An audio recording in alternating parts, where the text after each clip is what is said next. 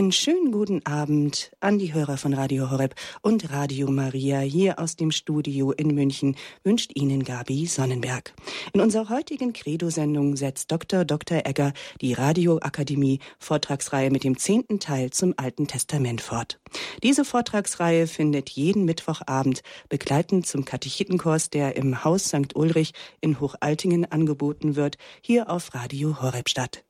Aber jetzt darf ich das Wort an Dr. Egger nach Südtirol weitergeben und einen schönen guten Abend wünschen, Herr Dr. Egger. Liebe Hörerinnen und Hörer, ich darf Sie auch meinerseits sehr herzlich zu dieser heutigen Sendung begrüßen und ich bedanke mich für die freundlichen Worte der Einführung.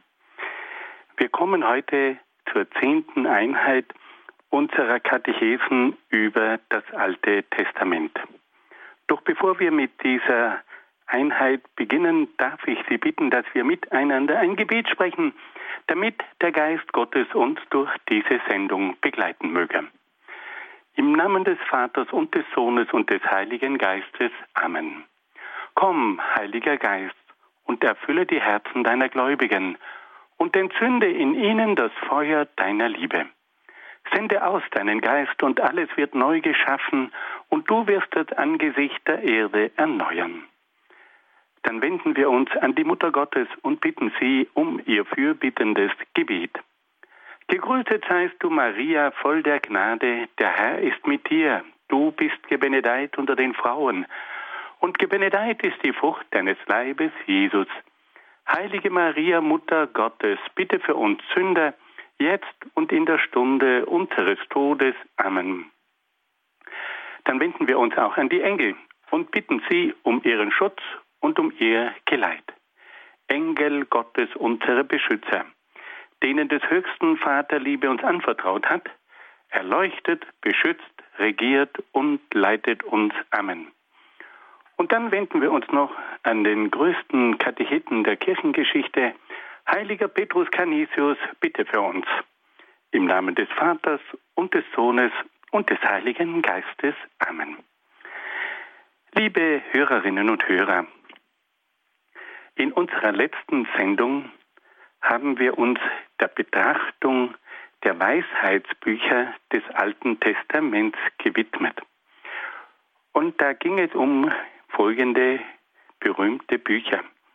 Um das Buch Hiob, um das Buch der Psalmen und um das Buch der Sprichwörter.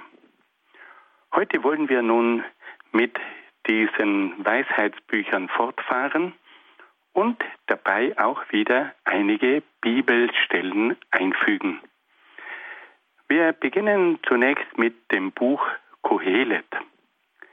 Dieses Buch hat seinen Namen von einem Mann, der Kohelet geheißen hat und ein weißer Mann war. Kohelet stammte aus Jerusalem und lebte im dritten Jahrhundert vor Christus. Er gehörte der gebildeten Oberschicht an und kannte wahrscheinlich auch die griechische und ägyptische Weisheitsliteratur. In seinem Werk lässt sich eine Weltoffenheit erkennen, die die Grenzen des Judentums überschreitet.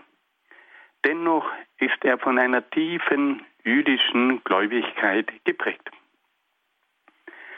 Das Buch Kohelet wurde im dritten Jahrhundert vor Christus verfasst.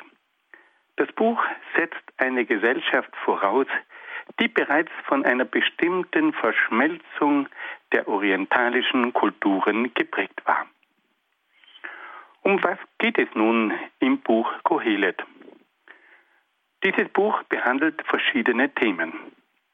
Die Vergänglichkeit der Welt und des Menschen, die oftmalige Undurchschaubarkeit des göttlichen Willens, das Übel in der Welt, das Unrecht bei Gericht, die Ausbeutung und den Konkurrenzkampf, die Einsamkeit des Menschen, die Wankelmütigkeit der Volkskunst und so weiter. Das Buch Kohelet beschreibt in einer sehr scharfsinnigen, aber auch sehr einfühlsamen Weise die negativen und tragischen Seiten des Menschen und der Gesellschaft. Kohelet weist immer wieder darauf hin, dass alles nur ein Windhauch sei. Alles Irdische und Menschliche ist nichtig. Alles ist dem Wechsel und der Vergänglichkeit unterworfen. Nichts hat Bestand. Reichtum und Macht sind vergänglich. Erinnerung wandelt sich in Vergessen. Das irdische Dasein endet für den Menschen und alle Lebewesen verfallen unerbittlich dem Tod. Kohelet lehrt aber auch, dass alles dem göttlichen Walten unterworfen ist. Menschen und Dinge sind ganz in Gottes Hand. Keine menschliche Mühe und Kunst ist imstande, daran etwas zu ändern. Der Mensch ist oft nicht imstande, die göttlichen Pläne zu erkennen. Er muss sich also schweigend den Plänen Gottes fügen und sich in den Willen Gottes ergeben. Was empfiehlt nun Kohelet dem Menschen in dieser schwierigen Situation? Kohelet empfiehlt, dass der Mensch trotz seiner Vergänglichkeit und Begrenztheit nach echter Lebensfreude streben solle. Die Lebensfreude erhält der Mensch durch Brot und Wein, durch Kleidung und duftendes Öl, durch die geliebte Frau und durch den Besitz. Die Lebensfreude ist nach Kohelet ein natürlicher Ausgleich für die menschliche Plage und Mühe und entspricht dem göttlichen Willen, der dem Menschen diese irdischen Gaben geschenkt hat. Am Ende seines Buches fragt sich Kohelet noch nach dem Ergebnis allen Forschens und Studierens. Und da sagt er unglaubliche Worte. Es nimmt kein Ende mit dem vielen Bücherschreiben und viel Studieren ermüdet den Leib. Hast du alles gehört, so lautet der Schluss. Fürchte Gott und achte auf seine Gebote. Das allein hat jeder Mensch nötig. Liebe Freunde, es gibt Menschen, die sehr lange studiert haben und die sich oft die Frage gestellt haben, was ist denn nun das Endergebnis aller Weisheit? Und da haben wir die Antwort unheimlich prägnant.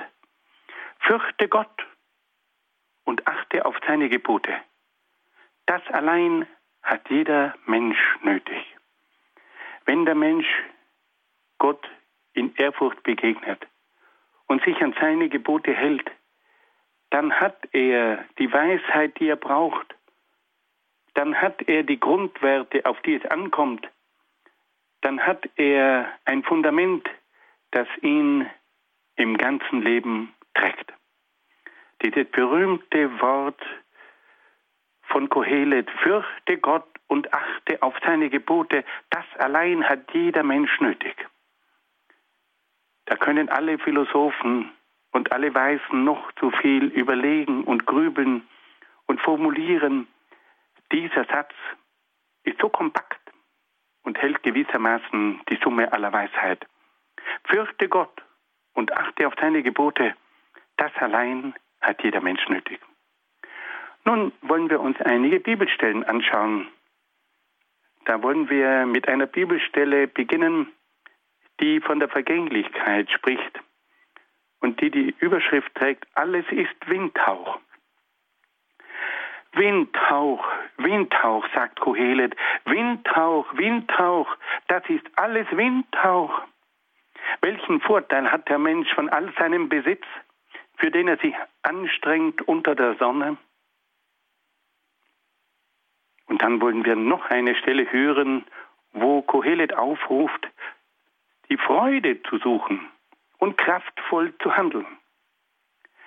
Kohelet schreibt, Iss freudig dein Brot und trink vergnügt deinen Wein. Denn das, was du tust, hat längst Gott so festgelegt, wie es ihm gefiel. trag jederzeit frische Kleider und nie fehle duftendes Öl auf deinem Haupt. Mit einer Frau, die du liebst, genießt das Leben alle Tage deines Lebens voll Windhauch, die er dir unter der Sonne geschenkt hat, alle deine Tage voll Windhauch. Denn das ist dein Anteil am Leben und an dem Besitz, für den du dich unter der Sonne anstrengst. Alles, was deine Hand, solange du Kraft hast, zu tun vorfindet, das tu. Also Kohelet ruft uns auf, freudig und kraftvoll zu handeln. Nun wollen wir uns einem weiteren Buch der Weisheitsliteratur zuwenden, und zwar dem berühmten Hohen Lied. Das Hohe Lied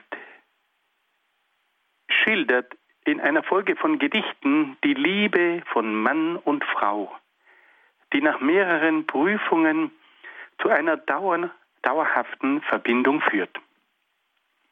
Das Hohe Lied ist eine dichterische Schilderung der Liebesbeziehung von Mann und Frau, die eine längere Entwicklung durchmacht, bis sie zu einer innigen und reifen Beziehung wird.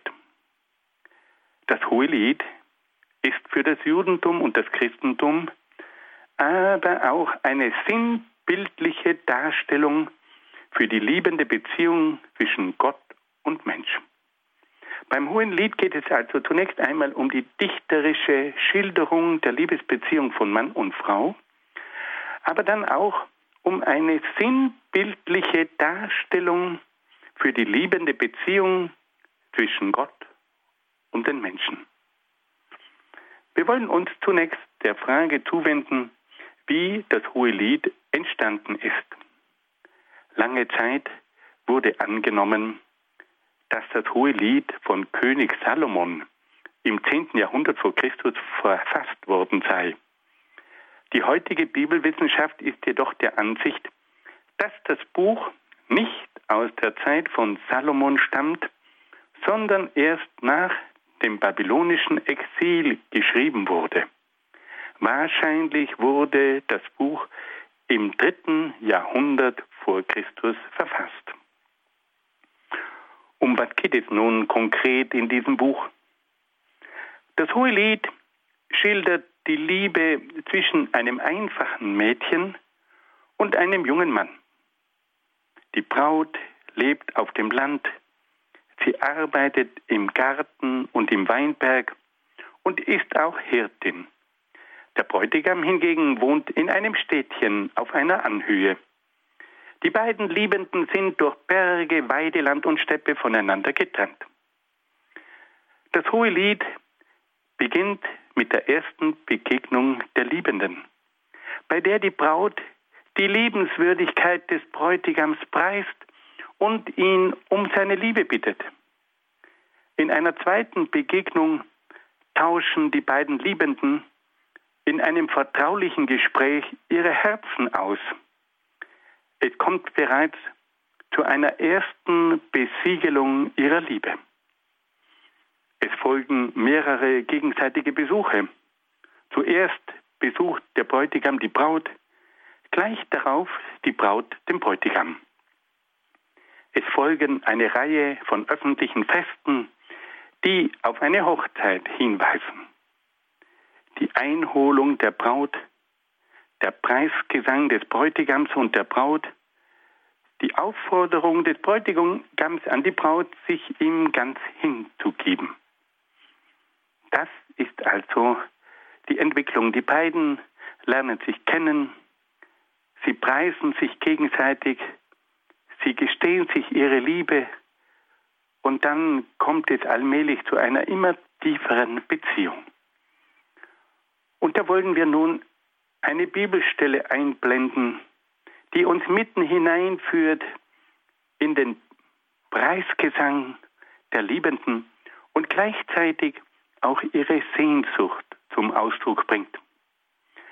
Und da beginnen wir nun mit einer Stelle, wo die Braut sich nach dem Geliebten sehnt.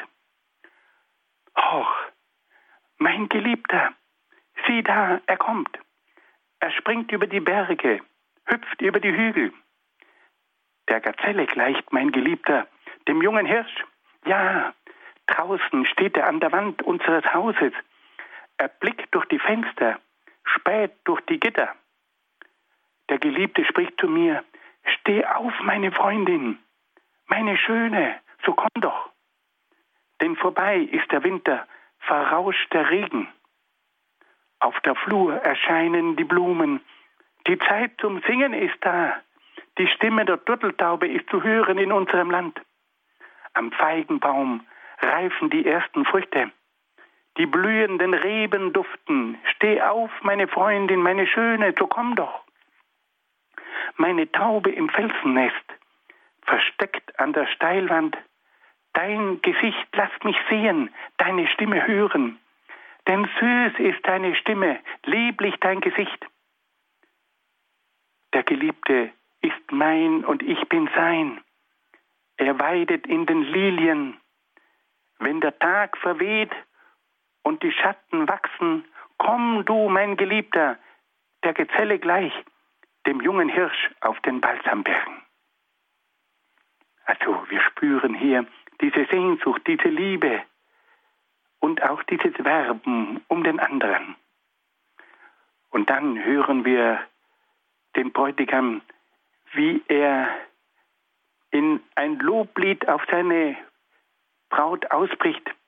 Schön bist du, meine Freundin, ja, du bist schön.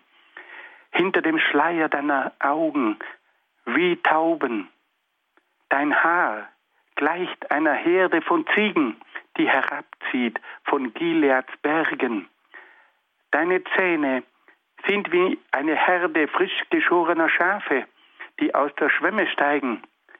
Jeder Zahn hat sein Gegenstück, keinem fehlt es. Rote Bänder sind deine Lippen, lieblich ist dein Mund.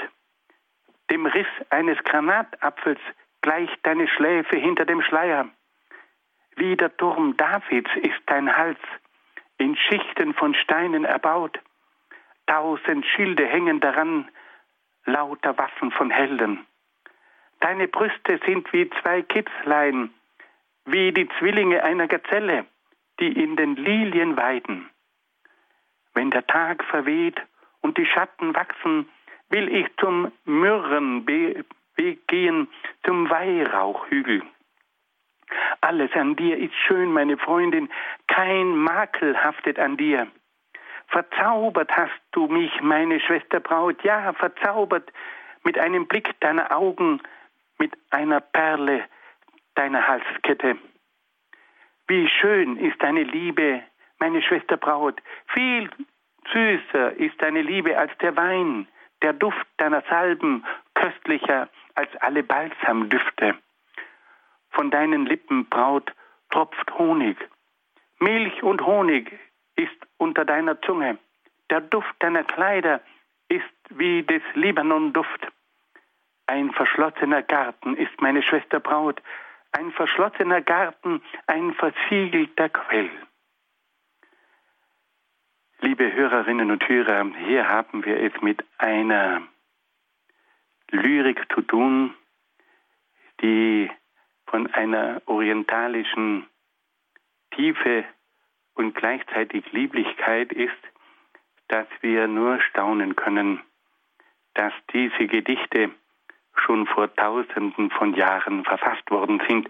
Aber wir spüren neben dieser Sehnsucht auch eine tiefe Spiritualität. Hier geht es nicht nur um eine Sehnsucht, hier geht es auch um die Begegnung von zwei Seelen. Ja, nun wollen wir ein wenig Musik hören und dann geht es wieder weiter.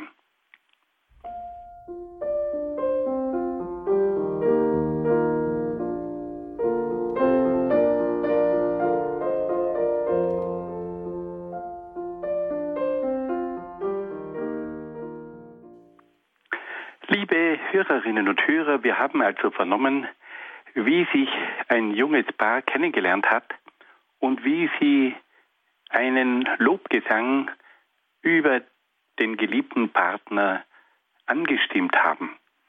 Nun wollen wir hören, wie es weitergeht Und da verkündet uns das hohe Lied des Alten Testaments, dass diese Liebe, die mit einer solchen inneren Sehnsucht und Begeisterung begonnen hat, nun auch mancher Prüfung unterzogen wird. Der Bräutigam zieht sich zurück und die Braut begibt sich voll Sehnsucht auf die Suche nach dem Bräutigam. Sie irrt durch Jerusalem und will versuchen, ihn zu finden. Dabei stimmt sie einen begeisterten Preisgesang an, der ihre große Liebe zum Bräutigam ausdrückt und ihre Liebe zu ihrem Bräutigam beteuert.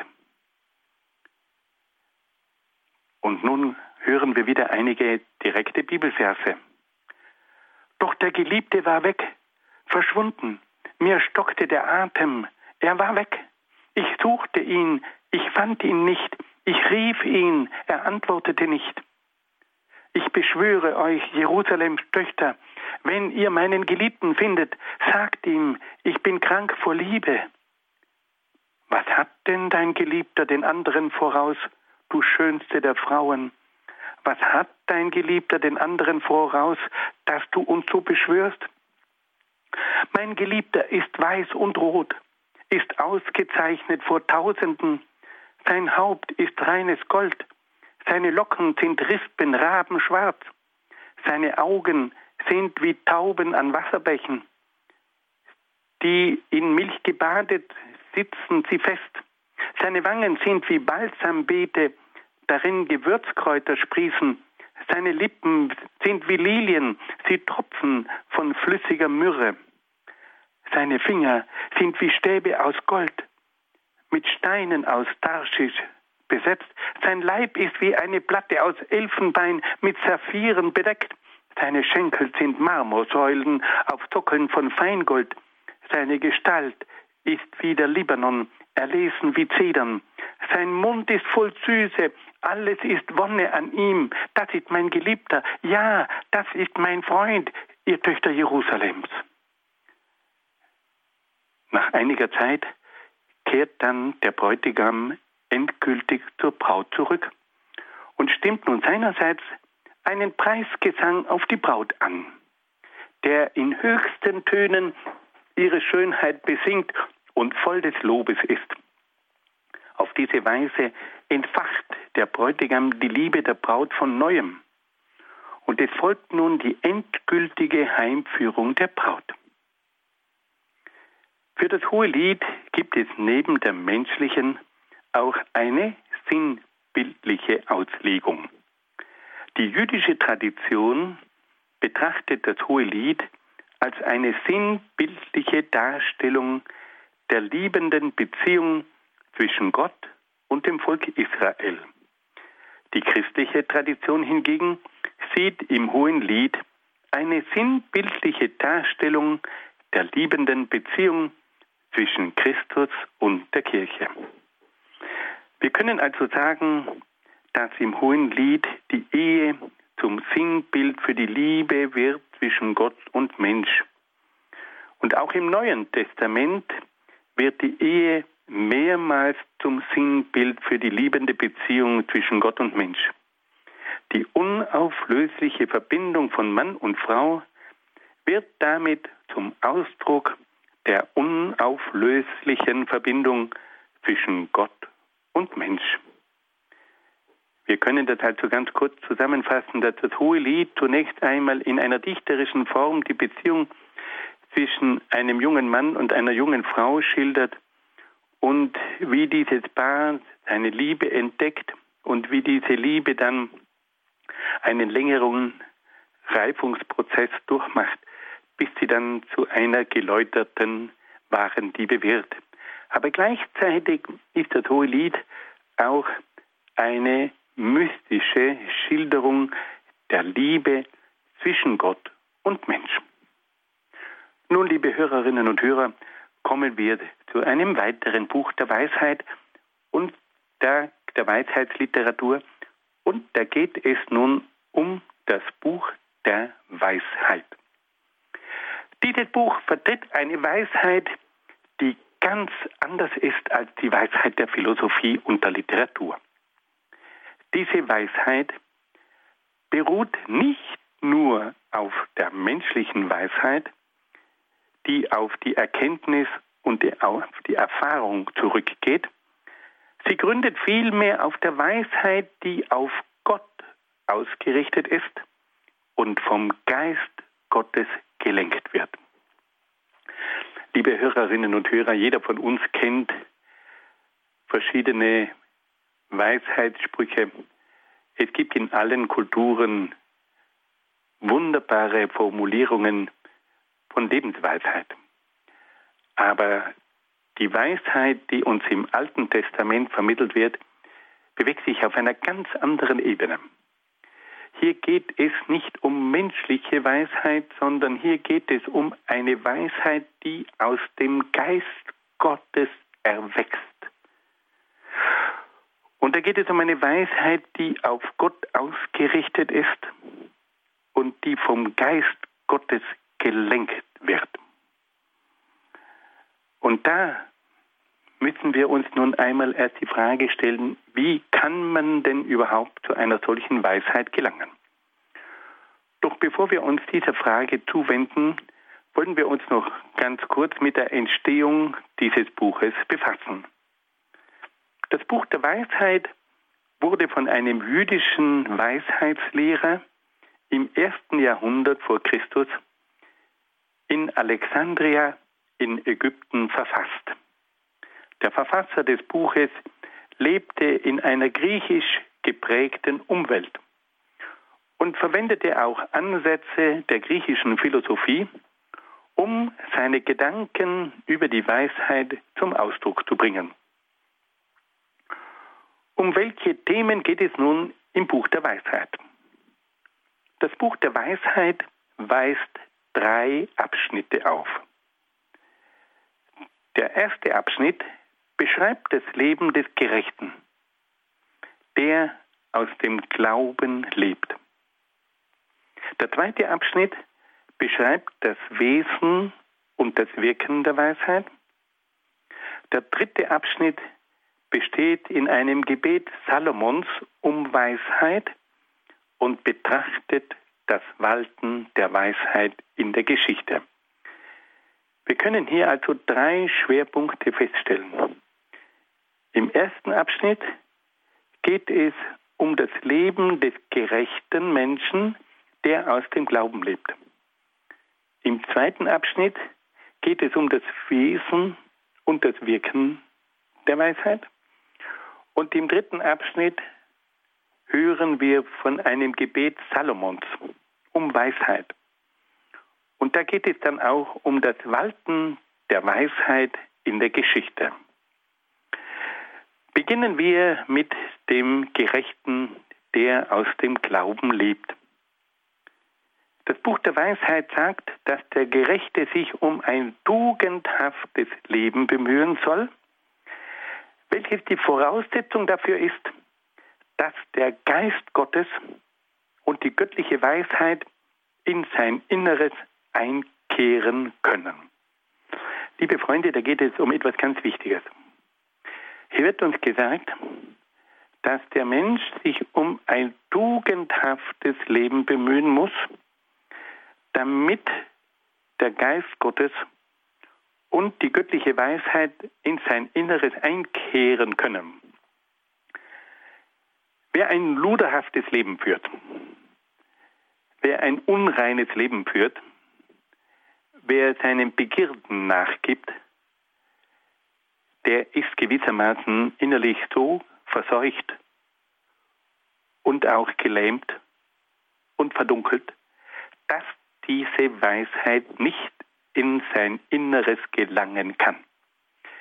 Die Tugend ist also gewissermaßen jene Lebenshaltung, die es braucht, um eine innere Reinheit zu haben, die es der Weisheit Gottes ermöglicht, in das Innere des Menschen einzudringen.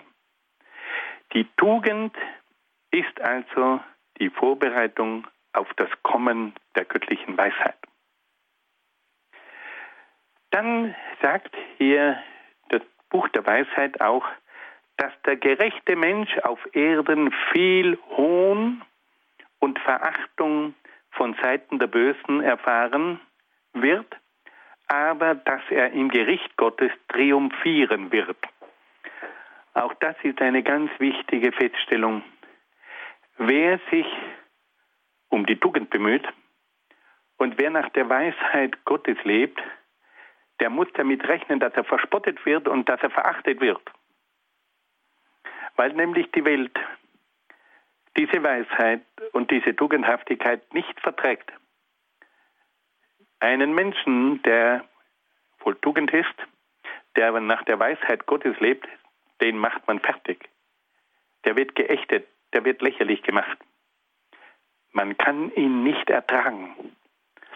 Aber, sagt dann das Buch der Weisheit, im Gericht Gottes wird dieser Mensch dann triumphieren. Er muss während seines Lebens immer wieder Ungerechtigkeiten einstecken. Er wird verspottet, er wird geächtet, aber im Gericht Gottes kommt dann der Augenblick seines Triumphes.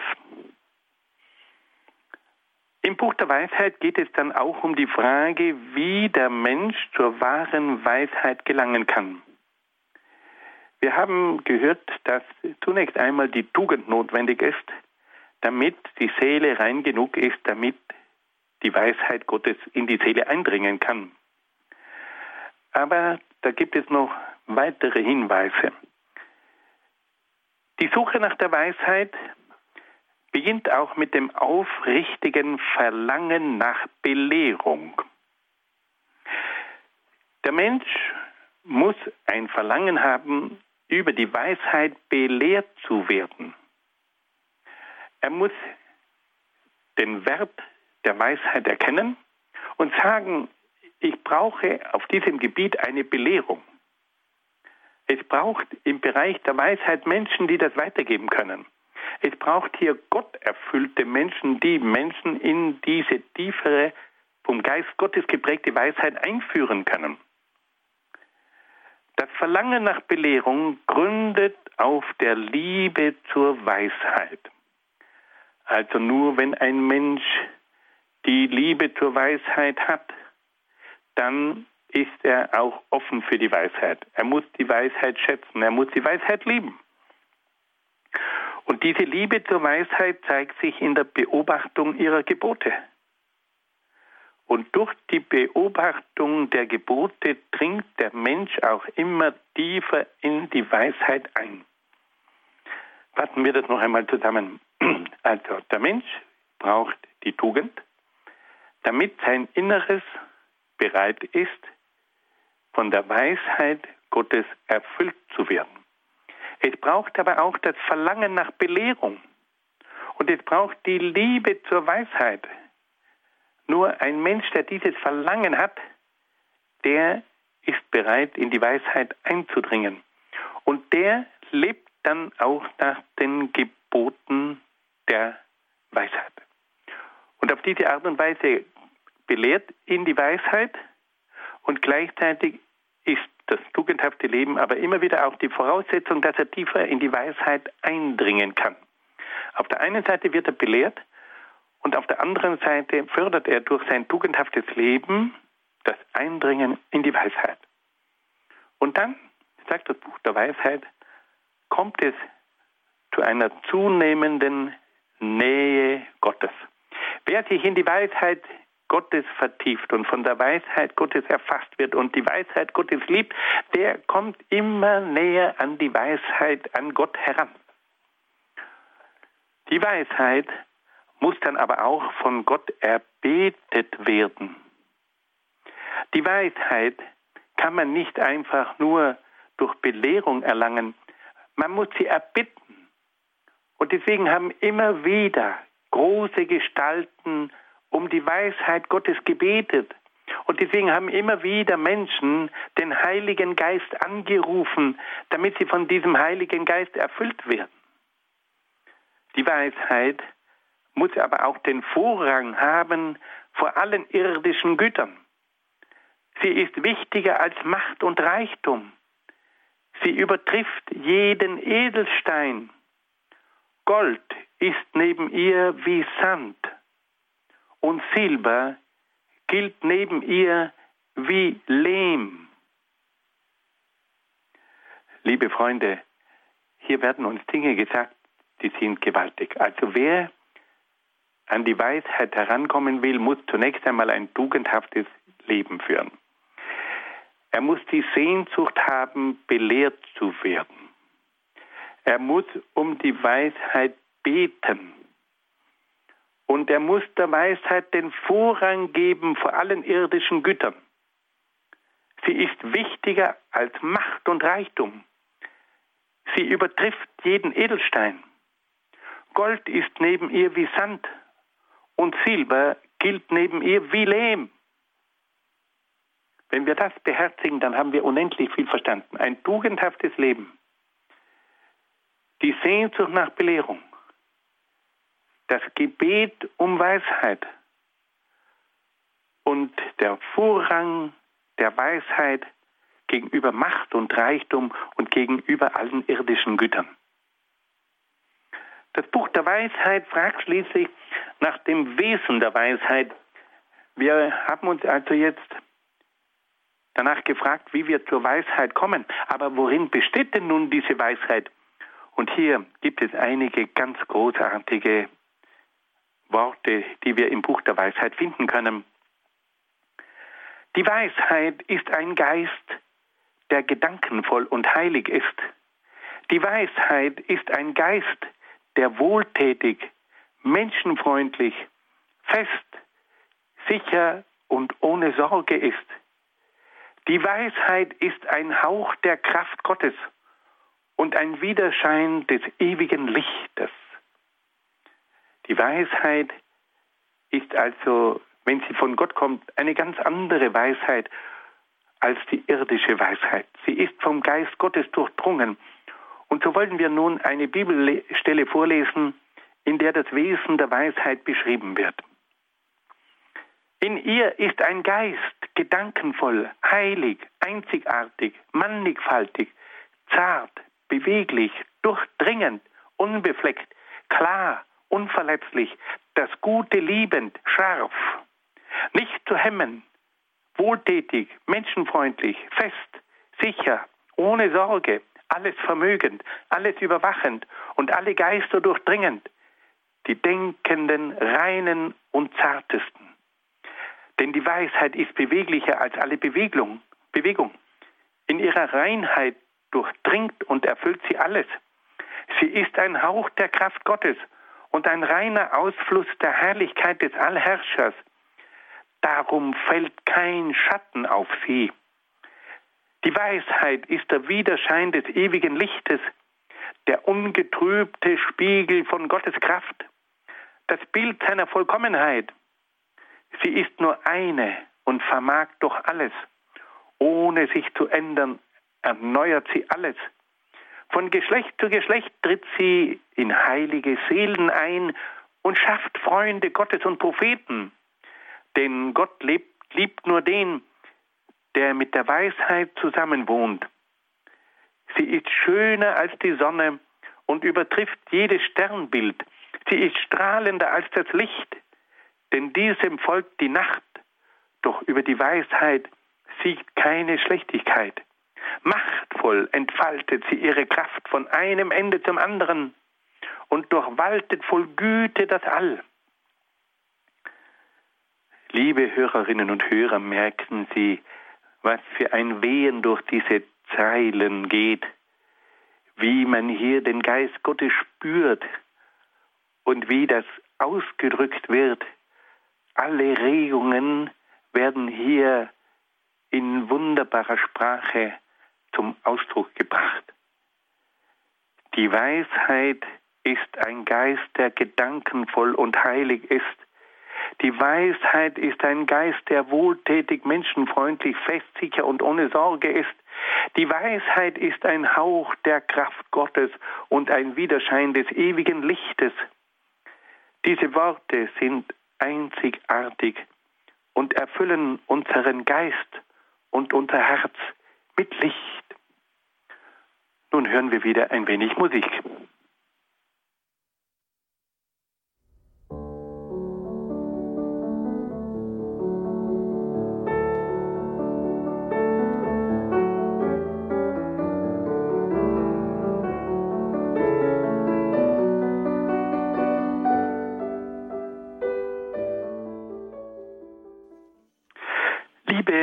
Hörerinnen und Hörer, wir haben vernommen, wie das Buch der Weisheit den Menschen dazu anleitet, nach einer Weisheit zu streben, die vom Geist Gottes erfüllt wird. Dieses Buch der Weisheit zeigt dem Menschen, wie er sich der Weisheit Gottes nähern kann. Durch die Tugend, durch die Sehnsucht nach einer Belehrung, aber auch durch das Gebet. Gleichzeitig muss dieser Mensch, der sich um die Weisheit Gottes bemüht, aber auch sich darüber im Klaren sein, dass die Weisheit wichtiger ist als alles Irdische, als Macht und Reichtum und alle Genüsse dieser Welt. Die Weisheit muss den Vorrang haben, nur dann kann der Mensch ihr wirklich dienen. Das Buch der Weisheit bezeichnet dann auch die Weisheit als Lehrerin der Tugend. Die Weisheit ist die beste Lehrerin des Menschen.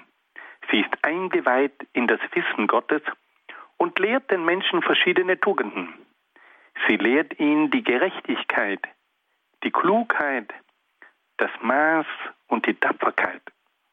Die Weisheit kennt das Vergangene und errät das Kommende. Sie kennt den Ausgang von Perioden und Zeiten. Die Weisheit ist die beste Lebensgefährtin des Menschen. Sie gibt dem Menschen guten Rat und Trost in Sorge und Leid. Die Weisheit verschafft Ruhm beim Volk und Staunen bei den Mächtigen. Die Weisheit ist imstande, Völker sorgsam zu leiten. Vor der Weisheit fürchten sich die Tyrannen. Die Weisheit schenkt Ruhe und schafft Frohsinn und Freude. Wir sehen also, dass die Weisheit nicht etwas Abstraktes ist, sondern dass die Weisheit sich im ganz konkreten Leben erweist. Sie ist die Lehrerin der Tugend im Alltag, aber sie ist auch die Lebensgefährtin, die den Menschen beim Aufbau seines Lebens begleitet. Und sie ist auch imstande, das öffentliche Leben zu gestalten. Und damit sind wir bei einem letzten Punkt dieses Buches angelangt. Die Weisheit ist auch entscheidend für die Regierung des Volkes. Und da vernehmen wir nun einige Worte vom König Salomon, der Gott um Weisheit gebeten hat. Salomon hatte gerade die Herrschaft nach seinem Vater David angetreten und bittet nun Gott um Weisheit. Denn, sagt er, die Weisheit weiß und versteht alles. Sie wird mich in meinem Tun besonnen leiten. Dann wird dir mein Handeln gefallen. Ich werde dein Volk gerecht regieren. Der junge König weiß also, dass die Weisheit das Wichtigste ist und dass er dann seinen Auftrag erfüllen kann. Und so wird die Weisheit schließlich auch zur rettenden Macht in der Geschichte. Das Buch der Weisheit zeigt anhand der Urgeschichte und der Geschichte des Volkes Israel, wie wichtig die Weisheit ist. Es nennt verschiedene Gestalten wie Adam, Noe, Abraham, Lot, Jakob, den ägyptischen Josef und das Volk Israel, die von der Weisheit geführt und gerettet wurden. Auf diese Weise ist die Weisheit die vom Geist Gottes erfüllt ist, die entscheidende geistige Macht für das Leben des Einzelnen, der Gesellschaft und der Geschichte. Wir kommen nun zum letzten Buch der biblischen Weisheitsliteratur und das ist das Buch Jesus Sirach. Der Name dieses Buches geht auf seinen Verfasser, Jesus Sirach, zurück. Jesus, der Sohn des Sirach, hat im zweiten Jahrhundert vor Christus in Jerusalem gelebt. Er war ein Weiser und Gelehrter, der mit der griechischen Kultur vertraut war.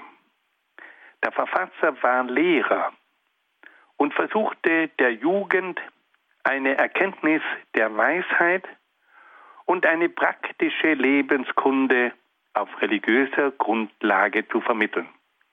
Wir haben es also hier mit einem Lehrer zu tun, der sich an die Jugend wendet. Und in dieser Lehre finden wir unglaublich tiefe und praktische Anleitungen.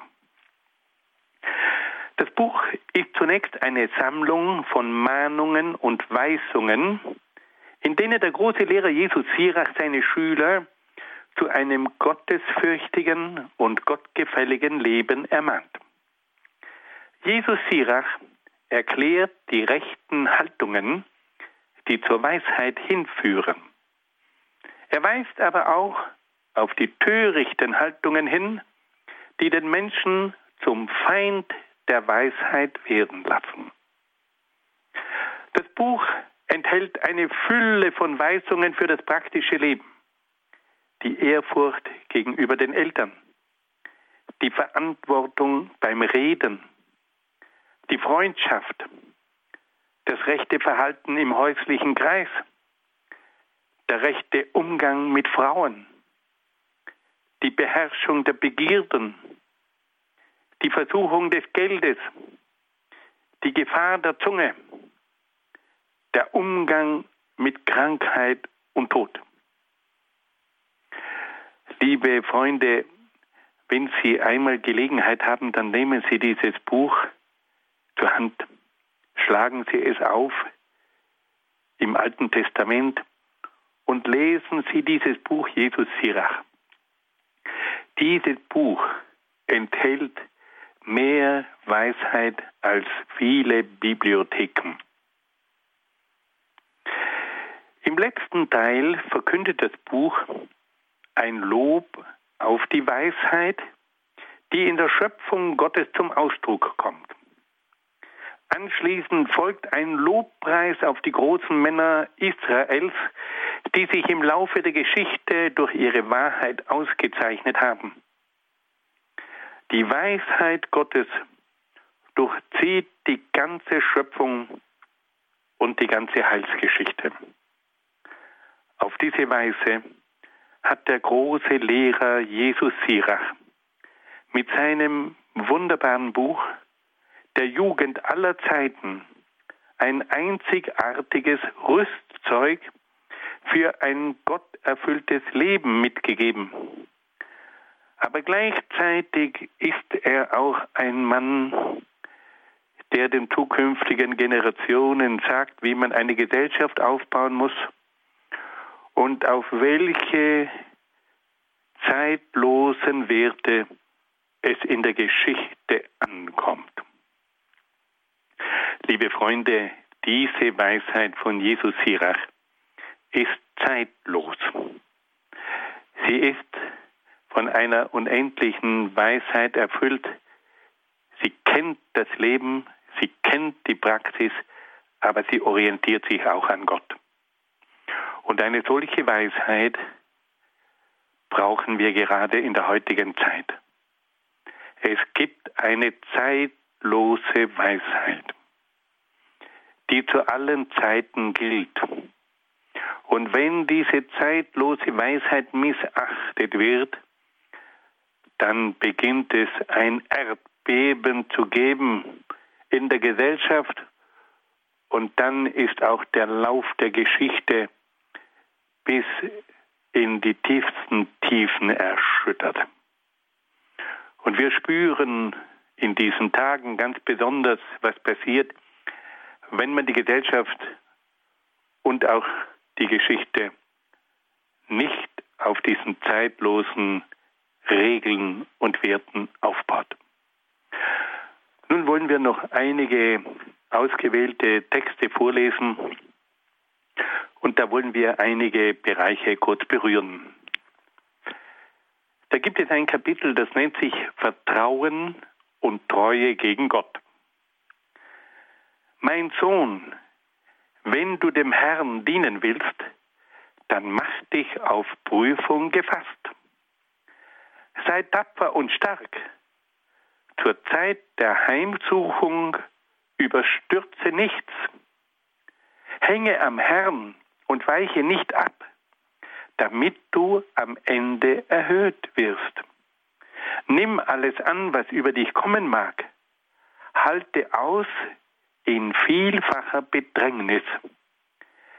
Denn im Feuer wird das Gold geprüft und jeder, der Gott gefällt, im Schmelzofen der Bedrängnis geläutert. Er sagt also einem jungen Menschen, mein Sohn, wenn du dem Herrn dienen willst, dann mach dich auf Prüfung gefasst. Zur Zeit der Heimsuchung überstürze nichts. Er macht also den jungen Menschen darauf aufmerksam, im Leben geht es nicht ohne Prüfung. Und du musst dich bewähren. Aber du hast Gott, der dich trägt. Ein zweites Kapitel, Ehrfurcht gegen die Eltern. Mein Sohn, wenn dein Vater alt ist, nimm dich seiner an und betrübe ihn nicht, solange er lebt. Wenn sein Verstand abnimmt, sieh es ihm nach und beschäme ihn nicht in deiner Vollkraft.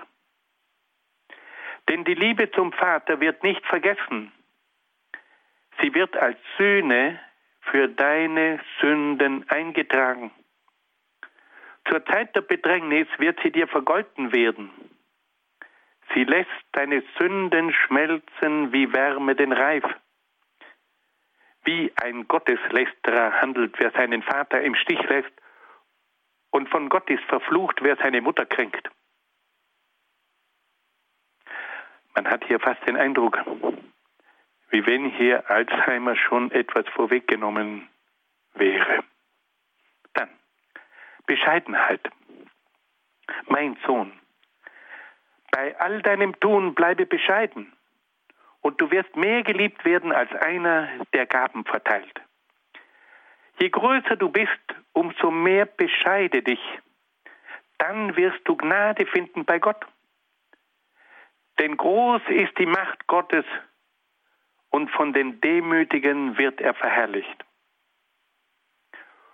In einer Zeit der Arroganz und der Selbstüberheblichkeit ein gewaltiges Wort. Dann spricht Jesus hier auch von der Mildtätigkeit. Mein Sohn, entzieh dem Armen nicht den Lebensunterhalt und lass die Augen des Betrübten nicht vergebens warten. Enttäusche den Hungrigen nicht und das Herz des Unglücklichen errege nicht. Verweigere die Gabe dem Bedürftigen nicht und missachte nicht die Bitten des Geringen.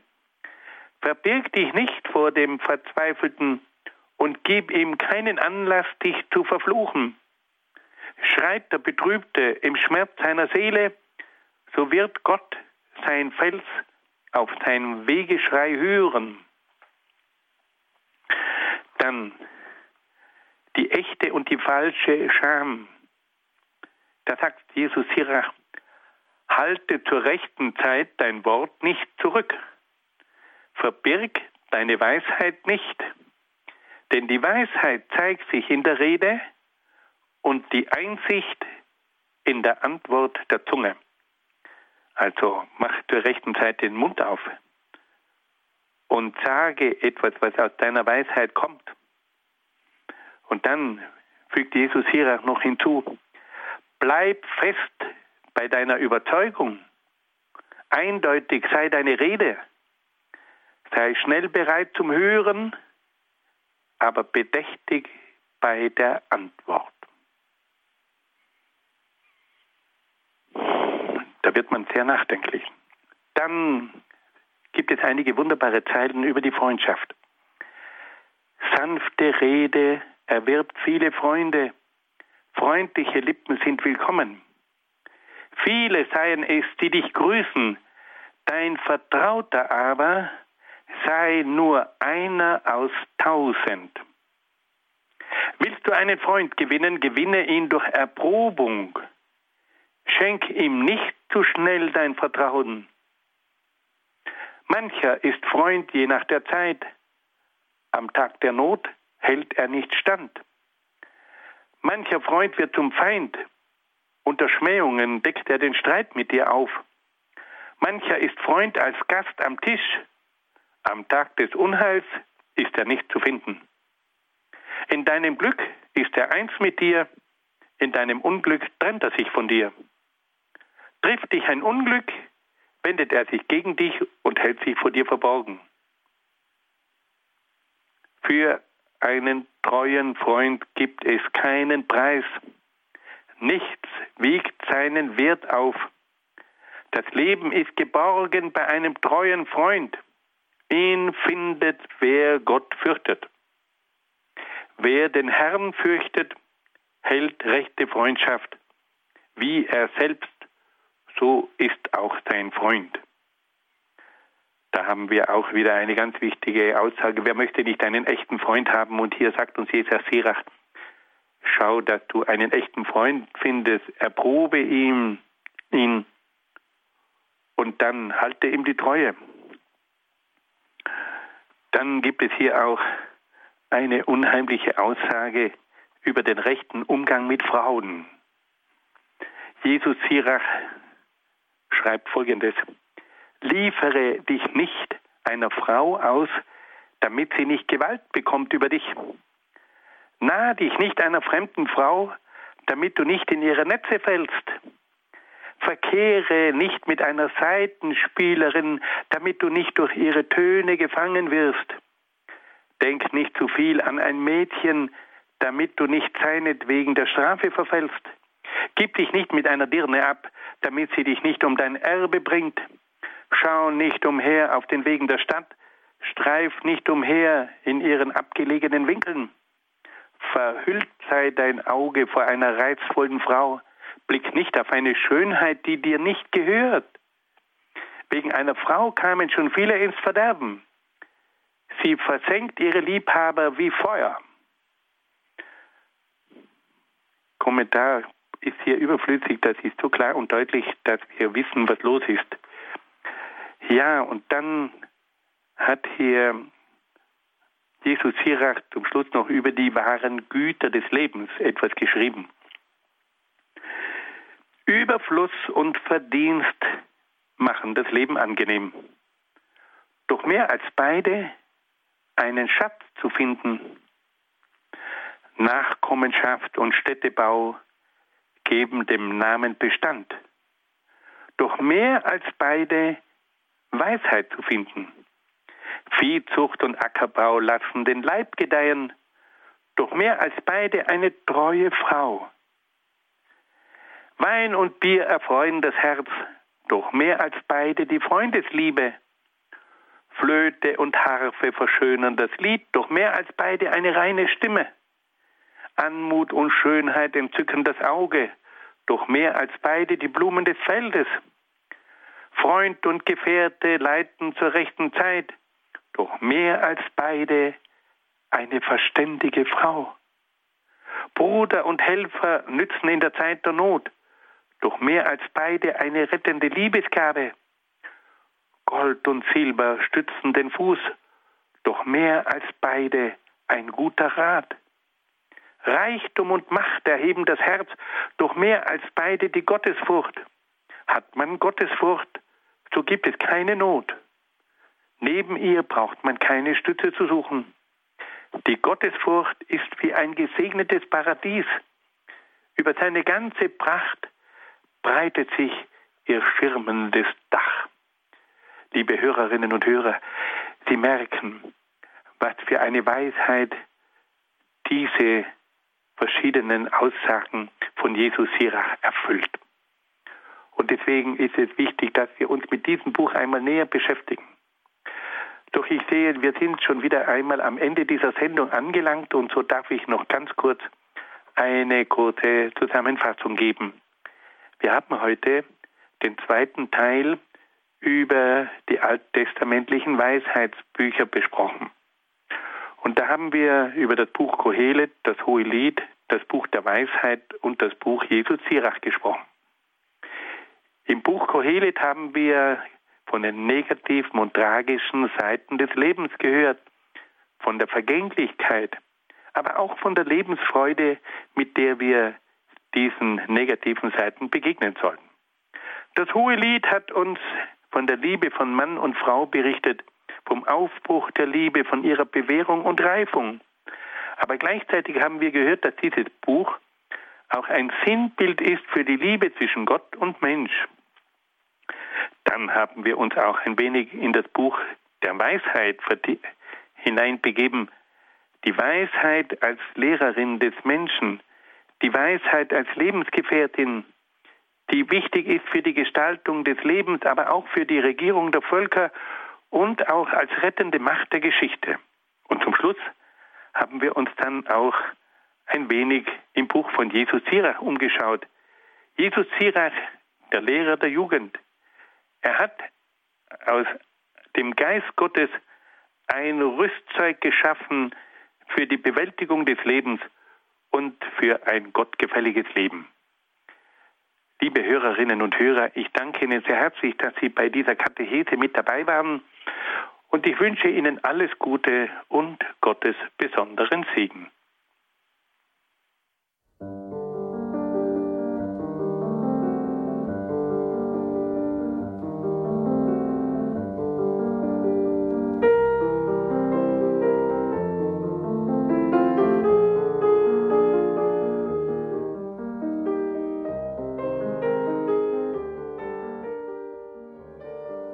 Das war die Credo-Sendung mit der Radioakademie mit Dr. Dr. Egger und dem zehnten Teil der Vortragsreihe Altes Testament. Sie können sich diesen Vortrag per Podcast noch einmal gerne anhören. Auf unserer Internetseite horeb.org oder ihn kostenfrei bei unserem CD-Dienst unter der Telefonnummer 0832 921 110. Ich wiederhole 0832 921 110 äh, für Deutschland dann mit der Vorwahl 0049 bestellen oder unter cd-dienst.horeb.org.